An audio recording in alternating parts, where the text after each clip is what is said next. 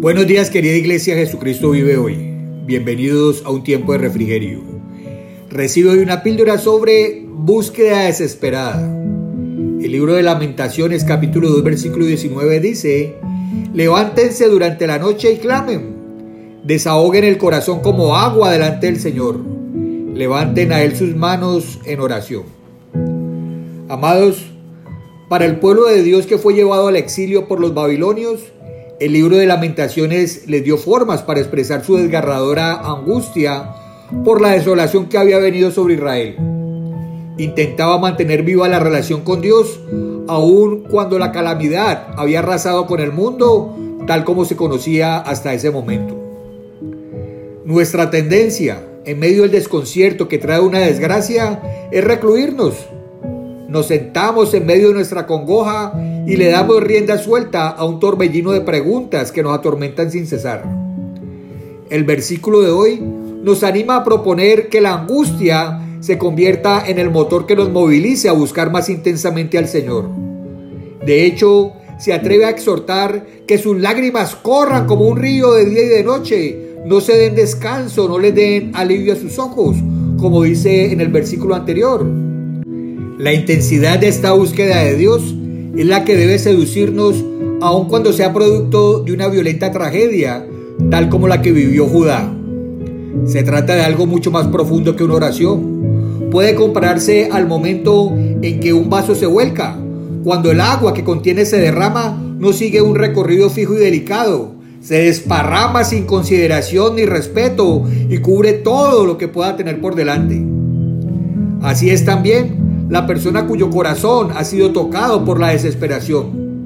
No logra limitarse a las frases gastadas por la rutina que impone la religión. Desconoce horarios y espacios apropiados para buscar al Señor.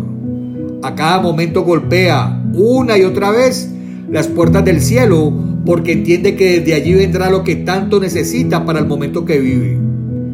Si pudiéramos entender cuán grande es nuestra necesidad de Dios, aún sin pasar por la amarga experiencia de una calamidad, la desesperación también pasaría a ser el motor de nuestros más profundos impulsos.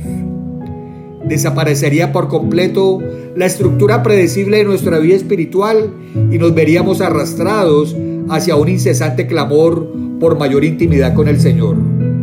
Anhelaríamos entrar en esa maravillosa intimidad que disfrutó Moisés, quien hablaba con Dios cara a cara como lo hace un amigo con otro. Esta cercanía nunca puede ser alcanzada por medio del esfuerzo humano.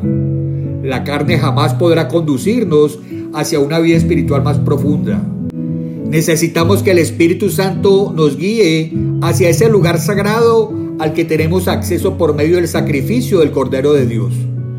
Y las escrituras dan testimonio de que eso es precisamente lo que Él está haciendo, pues Santiago nos dice que Dios celosamente anhela el Espíritu que ha hecho morar en nosotros. La parte que nos toca a nosotros, amados, es responder a ese celoso anhelo. Reflexiona en esto. Pidámosle a Dios que abra nuestros ojos, destape nuestros oídos y sensibilice nuestro corazón para que podamos escuchar más nítidamente la voz de nuestro amado Rey y Señor que todo el día nos llama para encontrarnos con Él. Mi amado, mi amada, el Señor te bendiga y te guarde. El Señor haga resplandecer su rostro sobre ti y tenga de ti misericordia.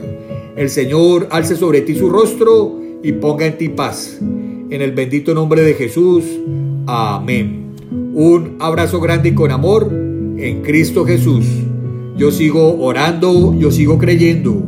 Cali para Cristo, Colombia para Cristo. Chao, chao.